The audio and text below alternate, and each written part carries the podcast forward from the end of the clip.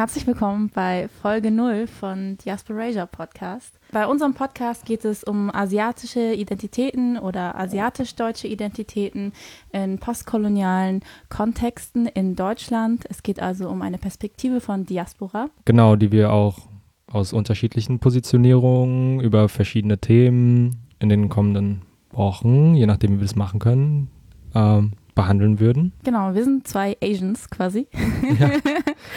ähm, also ich identifiziere mich als asiatische Deutsche, als queere Femme of Color. Ähm, ich mache jetzt gerade in Frankfurt so ein bisschen Politik, so ein bisschen Studieren. Ähm, und ja, wir haben beschlossen, wir brauchen irgendwie mehr Stimmen, ähm, die über ähm, Lebenswelten und Realitäten von asiatischer Diaspora in Deutschland berichten. Deswegen machen wir jetzt diesen Podcast. Genau, und ich bin Kuso, ich wohne auch in Frankfurt, mache ja auch Politkram und habe gerade mehr oder weniger fertig studiert. Genau, ich identifiziere mich zurzeit vielleicht eher als philippinischer Deutscher als asiatischer Deutscher, weil ich mich da so oft nicht wiedersehe und das ist aber, glaube ich, Woche für Woche anders, je nachdem, was für Themen ich lese, was, mit was für Blogs ich mich beschäftige oder was für Texte ich lese. Ähm, genau als queere männlich sozialisierte Person. Und ja, ich glaube, das war gerade das. Ja, wo du gerade meintest, dass sich sowas auch viel ändert. Identitäten ist ja sowieso was, was sehr viel in Flux ist und ähm, etwas, was nicht so festlegt. Und ich glaube, mit diesem Podcast ist auch viel ähm, recherchieren, rausfinden, ausprobieren, diskutieren, besprechen. Also es ist quasi so eine kleine Reise, so ein bisschen ähm, selber rausfinden, wo mhm. wir stehen was wir machen wollen, wie wir uns bezeichnen wollen, in welchen Kontexten wir aktiv sein wollen. Ja, voll. Also überhaupt mit der Idee dieses Podcasts ist es bei mir so ein bisschen aufgekommen, auch diese, also überhaupt diese Suche nach mir selbst ganz speziell, irgendwie wie identifiziere ich mich außer irgendwie als Person of Color und wo genau kann ich stehen, welche Privilegien habe ich und wie werde ich irgendwie auch strukturell diskriminiert. Das war also voll die intensive Auseinandersetzung für mich, seit wir irgendwie beschlossen haben, diesen Podcast zu machen. Genau. Und ich habe das Gefühl, ich bin am der Anfang dieser Reise oder an, am, ganz am Anfang quasi des Herausfindens, äh, wo genau ich bin, aber es ist voll spannend und macht Spaß bis jetzt. Wir holen uns dazu auch zwischendurch noch ein bisschen Hilfe, indem wir verschiedene Gäste einladen, um über verschiedene Themen zu reden. Nächstes Mal haben wir zum Beispiel eine super tolle Person eingeladen, wo wir eben aus mehreren Perspektiven über asiatische Identitäten sprechen und ähm, was überhaupt asiatisch sein bedeutet. Ja, unser Plan ist bisher, dass wir vielleicht wöchentlich podcasten werden, wenn wir das hinbekommen, je nachdem, wie aufwendig unsere Themen sind. Also wir haben uns schon eine sehr, sehr lange Liste gemacht an Themen, ähm, die wir besprechen wollen. Einige davon sind rechercheintensiv, einige weniger rechercheintensiv, also vielleicht so wöchentlich oder zweiwöchentlich. Auf der Plattform, auf der ihr das hier wahrscheinlich gerade auch hört, auf Mixcloud. Und zusätzlich zu dem Format oder um das Format irgendwie finanzieren zu können, haben wir einen Patreon, an den wir an dieser Stelle hinweisen wollen. Genau, oh. gebt uns Geld. wir, ähm, ja, wir sind halt super busy, sehr prekär beschäftigt in Lohnarbeit und würden sehr gerne mehr Zeit reinstecken, diesen Podcast zu gestalten und auch so ein bisschen technisch aufzurüsten. Jetzt ist es gerade noch ein bisschen schwierig, so geliehenes Mikrofon, Laptops, die ständig abstürzen. es besteht die ganze Zeit die Gefahr, wir haben so ein bisschen Angst, dass irgendwas passiert, während wir podcasten. ja, genau deswegen brauchen wir Geld. Also wenn ihr irgendwas finanzieren könnt, wenn ihr solidarische Leute kennt, die sich das vorstellen können und ihr das Projekt gut findet, finden wir es super cool, wenn ihr auf unseren Patreon-Account hinweisen würdet, den wir unten drunter verlinken. Genau. In der Infobox. In der Infobox, die da sein wird, hoffentlich. Ja. Äh, ansonsten könnt ihr euch auch mit uns in Verbindung setzen per E-Mail. Wir haben nämlich eine E-Mail-Adresse. Ähm, ihr könnt uns gerne Fragen schicken, Anregungen schicken oder irgendwas, worüber ihr mehr hören wollt, worüber wir reden könnten. Keine Kritik? auch, auch Kritik, auf jeden Fall. Kritik dürft ihr uns schicken, wenn ihr POC seid. Ja. Oha, damit machen wir schon voll den Beef auf. Aber voll okay. Also ich glaube nicht, dass andere, also wenn weiß positionierte Menschen, die nicht solidarisch mit uns sehen, das hören, dann kriegen wir sowieso irgendwie. wir wollen keine Hassmail haben. Ja, bitte nicht. okay, unsere E-Mail-Adresse, die müssen wir noch sagen, die heißt diasporasia. At riseup.net steht auch in der Infobox unten Genau. drunter. Ich glaube nicht, dass wir das buchstabieren können. Nee, oh, oh stimmt, haben wir letztes Mal gestruggelt. Wir haben schon einen Versuch vorher gehabt, äh, diese Folge aufzunehmen und das Buchstabieren hat nicht geklappt. Auch nach zwei Versuchen nicht. Genau, ähm, auf unserer Patreon-Seite gibt es auch sehr schöne Sachen, ähm, die ihr bekommen könnt, falls ihr uns unterstützen wollt finanziell. Es gibt so ein paar Beutel und Siebdrucke mit Sachen, die ich selber entworfen habe und gedruckt habe. Auch so alles im Kontext von rassismuskritischer Diaspora-Perspektive. Mhm, Und diese Liste mit den Goodies quasi, die auf der Seite sind, die wird wachsen. Also wir haben jetzt die Sachen, die drauf sind, aber diese, also es wird immer mehr Sachen in der Zukunft geben, die sich UnterstützerInnen irgendwie äh, als Dankeschön aussuchen können, wenn sie äh, Geld spenden. Genau, verbreitet die Kunde von unserem Podcast. Sharing is caring und so weiter. Und wir haben eine Facebook-Seite. die könnt ihr liken gehen. Damit ihr bei Folge 0 auch noch ein bisschen mehr von uns erfährt, ähm, dachte ich, erzähl mir einfach noch ein bisschen was von uns. Oder? Mhm. Möchtest du anfangen? Ja, gerade, also wir haben uns überlegt, gerade so im Hinblick auf Politisierung, auf politische Arbeit bevor, weil auch ja, also dieser Podcast so ein politisch, also ein klar politisches Projekt ist. Und aber auch so persönlich, Mhm. also weil viel aus den Perspektiven, von denen wir kommen, äh, erzählt wird oder aus diesen Perspektiven, ja, oder, oder Sachen aus einer bestimmten Perspektive auch gelesen werden und dann diskutiert werden. Es ist, glaube ich, schon wichtig, auch zu wissen, aus welchen Perspektiven wir überhaupt kommen. Mhm. Ähm, genau, ich fange gerade mal damit an. Ich habe 2000, Ende 2013, Anfang 2014 oder so angefangen, Antira, also antirassistische Arbeit zu machen im Gruppenkontext in Frankfurt und mich da mit dem Thema Flucht und Migration beschäftigt. Viel Selbstorganisierung von geflüchteten Menschen, migrantische Selbstorganisation unterstützt. Ähm, genau, und aus so einer SupporterInnen-Perspektive quasi Politarbeit gemacht. Und habe dann, es ging dann ganz gut bis zum langen Sommer der Migration irgendwie und noch so irgendwie sehr naiv auch gedacht, dass das voll schnell und unmittelbar Früchte trägt, was ich da mache oder was wir da machen. Ja, mit dem darauffolgenden Silvester haben wir gesehen, dass es irgendwie anders gelaufen ist und irgendwie anders läuft. Und ich überlegt habe, wo können irgendwie andere, wo können meine Perspektiven irgendwie sichtbarer werden, weil aus so einer SupporterInnenarbeit, wenn es um Flucht und Migration geht, ich habe einen ziemlich kartoffeligen Namen so, ich habe einen deutschen Pass, sicheren Aufenthaltsstatus, das heißt, da bin ich so eine, aus einer weißen Position.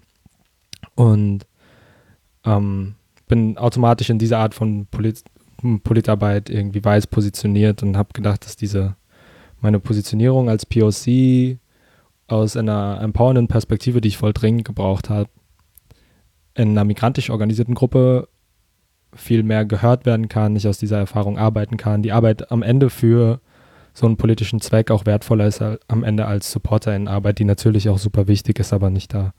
Ähm, und die, die wir auch immer noch machen, aber halt aus einer ganz anderen Rassismus betroffenen Position, auch wenn es viele Arten von Rassismusbetroffenheit irgendwie auf dem Themenfeld gibt. Ähm, genau, und so mache ich jetzt Politarbeit aus empowernder POC-Perspektive. Hm, Ich glaube, das war's soweit bis hierhin. Jetzt mache ich diesen Podcast. Jetzt machen wir diesen Podcast. genau. Genau, bei mir, ich finde das immer voll schwer zu sagen, wann sich das, also wann es angefangen hat mit der Politisierung. Also eigentlich denke ich, so richtig politisiert habe ich mich erst vor ein paar Jahren, aber wenn ich so zurückblicke, gab es schon sehr viele Momente, wo ich doch irgendwie politisch aktiv war Mhm. und vielleicht, dass es dann so größere Momente gab, wo bestimmte Puzzleteile zueinander gefunden haben und wo dann wirklich so ein Aha-Moment da war, zu sehen, okay, jetzt verstehe ich das besser, jetzt verstehe ich, was ist strukturelle Diskriminierung, jetzt verstehe ich mehr, was das ähm, in Bezug auf meinen Kontext heißt. Also klar, du weißt von Anfang an, was Rassismus ist, aber du weißt vielleicht nicht genau, wie eben struktureller Rassismus aussieht und wie das genau dein eigenes Leben beeinflusst. Und dass diese Aha-Momente, das wirklich als ein Gesamtbild und als einen gesamtgesellschaftlichen Kontext zu verstehen, erst später gekommen sind, auch obwohl ich vorher schon irgendwie politisiert war und auch irgendwie so in viel in weißen linken Strukturen rumgehängt habe, dass ich da trotzdem bestimmte Sachen einfach nicht so richtig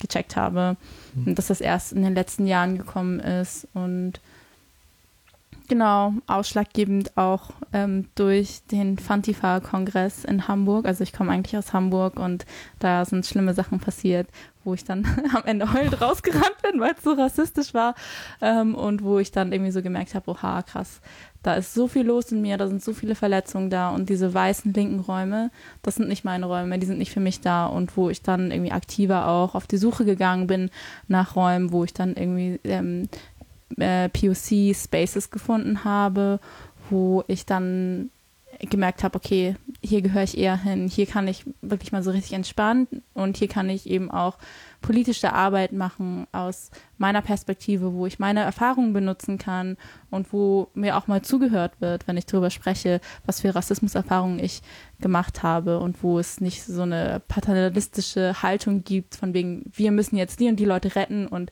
das und das, Rassismus ist so schlimm, wir sind alle antirassistisch, aber natürlich sind wir selber nicht rassistisch. Solche Haltungen, ähm, dass das eben nochmal ganz anders war, wenn man in POC bzw. BPOC-Kontexten unterwegs ist. Und genau, dass ich dann in Hamburg eine super tolle Gruppe gefunden habe, dass darüber viel passiert ist, über persönliche Freundschaften, viel lesen, ähm, Podcasts hören. Ich liebe Podcasts hören. Ähm, Podcasts selber machen. Ich habe auch in Hamburg schon ein bisschen was gemacht beim Antira-Radio, äh, beim FSK und genau, jetzt bin ich hier und jetzt geht es nochmal quasi vertiefend in ähm, ja, so asiatische Perspektiven, was auch super spannend ist und was sehr oft nicht gehört wird oder auch was zum Beispiel in ähm, so deutscher Diaspora, Literatur oder Wissenschaft wenig repräsentiert wird, wenig vorhanden ist. Also ich habe super lange gesucht nach irgendwelchen Büchern. Ich habe ein einziges Buch gefunden, das Buch Asiatische Deutsche. Und es ist wirklich nur ein Buch. Ich habe dieses Buch so gefeiert, tausendmal gelesen. Ähm, aber dass es zu wenig gibt und dass wir deswegen hoffentlich irgendwas Gutes dazu beitragen können, dass es ein bisschen mehr gibt.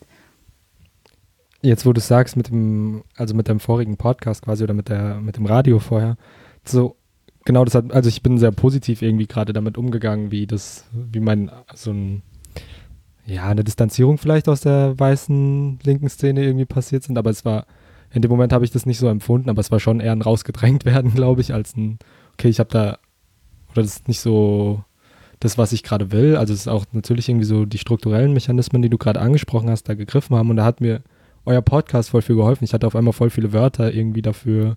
Und dann war es auch, also ja, ich habe so gemerkt, dass es eigentlich egal ist, ob das jetzt, also wie rassistisch ist dieser Raum gerade, ist es gerade wichtig oder nicht, oder wenn, wie sehr höre ich auf mein Gefühl, wenn ich das gerade als rassistisch, strukturell irgendwie ausschließend für mich finde.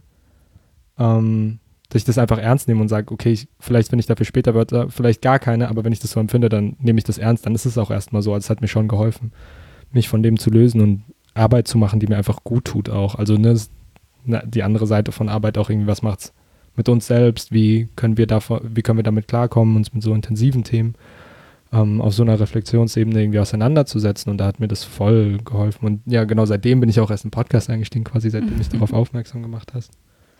Ja, voll schön.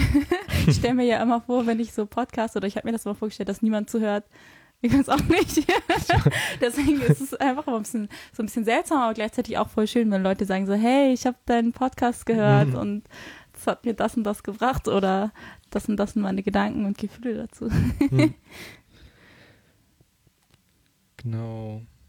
Ja, wir reden gerade ja sehr viel über Perspektiven auch und ähm, vielleicht müssten wir auch irgendwie erwähnen, dass wir beide akademisiert sind. Wahrscheinlich mhm. merkt man das auch von der Art her, wie wir sprechen. Oder auch nicht. ich glaube schon. ähm, genau. Und ja, wir sollten uns, glaube ich, mehr bemühen, auch Wörter zu erklären. Mhm. Nicht so viele Anglizismen zu benutzen. Das, da bin ich immer sehr schuldig. Ich wollte gerade guilty sagen, aber Mhm. oh nein.